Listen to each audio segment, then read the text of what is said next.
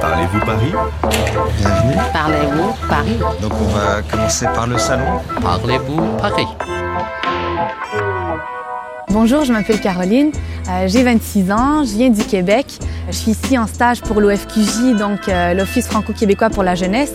Paris, euh, pour moi, c'était un rêve. Euh, C'est sûr que j'en ai euh, beaucoup entendu parler. Je sais que la tradition du vin, euh, c'est très important en France. Euh, je sais que vous avez plusieurs régions euh, productrices de vin.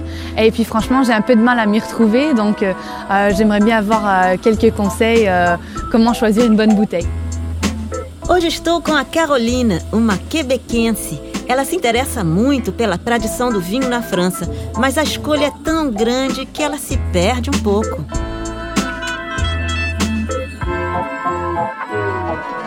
Bonjour Carolina. Bonjour.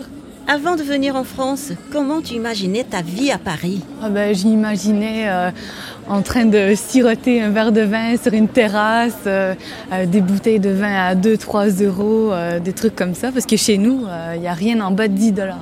Uma garrafa de vinho a 2 ou 3 euros, vai ser difícil achar um bom vinho a esse preço.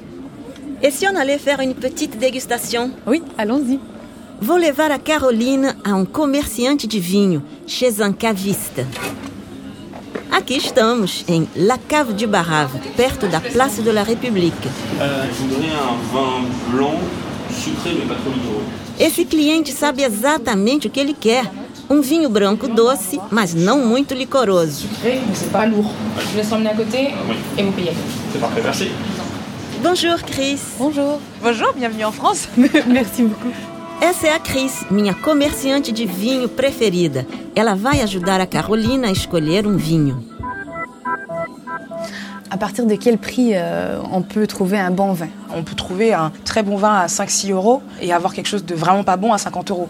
Pour moi, c'est pas une question de budget, c'est pas le plus important. Segundo a Cris, não é o preço que faz a qualidade do vinho.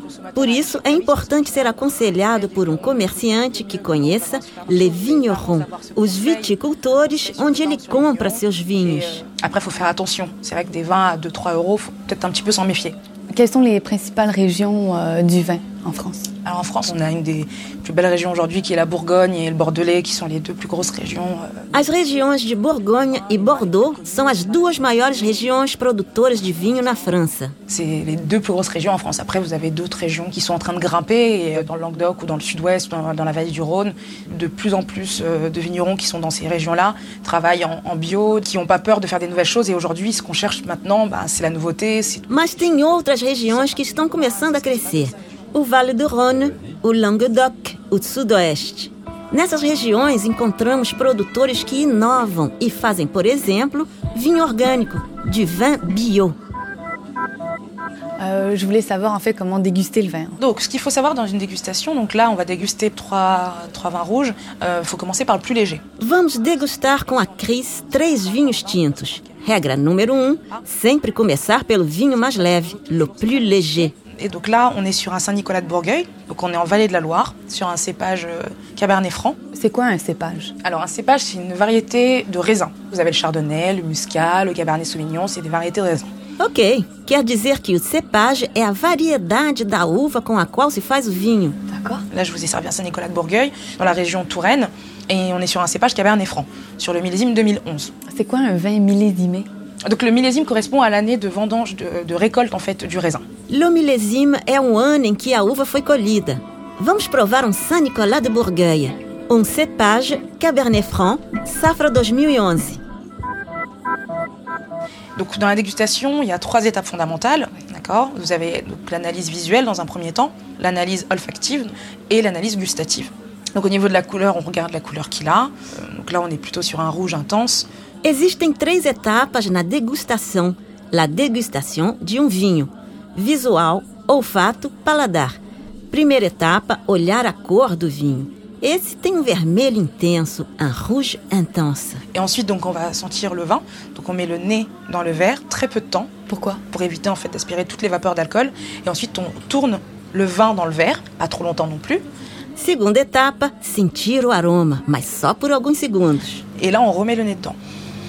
On inspire. Et là, normalement, les arômes se dégagent encore mieux. Em seguida, on fait tourner o vinho na taça para sentir novamente o aroma. Mais après, c'est vrai que le cabernet franc, en général, c'est le poivron vert, des notes fruitées, des notes de fruits noirs, un peu violettes, cassis. Uau, a Cris diz que o Cabernet Franc tem um aroma de pimentão verde, frutas negras, violeta. Je le sens pas. Voilà, c'est c'est pas grave, ça va venir. Après, c'est vrai que c'est pas évident. Para Carolina, só tem mesmo cheiro de vinho, mas tem que se ter um pouco de prática para poder reconhecer todas essas sutilezas. Alors dites-moi, chère madame, euh, qu'est-ce que vous aurez Ah, chegaram alguns clientes. Euh, là, j'ai le Bourgueil. Là, sur un très beau cabernet franc. Ouais. Donc, c'est plein fruit, assez puissant. Ela aconselha um casal que procura um vinho para o jantar. Eles querem um vinho orgânico. Ela propõe um Bourgueil plein fruit, frutado. On est super, hein. Deux bouteilles, ça va, hein. Merci, mademoiselle. Merci à vous. Au revoir, ça Cris junta-se a nós. Ela vai nos fazer provar alguns vinhos. Je vous en prie. Et donc là, on est sur un Saint-Nicolas de Bourgueil, donc on est en vallée de la Loire. Cris nos propõe um Saint-Nicolas de Bourgueil, um vinho do Vale da Loire. Em uma degustação, utilizamos todos os nossos sentidos. Apreciamos a cor com le regard, o aroma com l'odorat e o sabor, la mise en bouche. Ensuite, on va le mettre en bouche.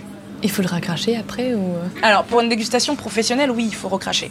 Temos que manter o vinho na boca para impregnar, imprégner o palato.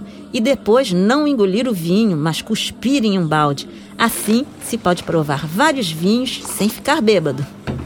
Voilà. Ah ouais. Et là, pour le coup, on peut vraiment se rendre compte de tout. Des défauts, des qualités des vins, de la longueur, du côté bouchonné, ça peut arriver, et de l'acidité, des tanins. D'accord. Voilà. É assim que podemos reconhecer as qualidades e os defeitos do vinho. A acidez, l'acidité, o tanino, le tanin, e se o vinho não está bouchonné, com gosto da rolha. Vous voulez essayer Ah Oui, oui. Ouais. Mm. mais- Faut juste que tout votre palais soit imprégné du vin. Hmm. Et là, vous pouvez cracher. Avaler sinon. c'est pas, c'est pas facile, hein. C'est- Je, je sais que c'est pas évident. Ah, Carolina engoliu o vinho.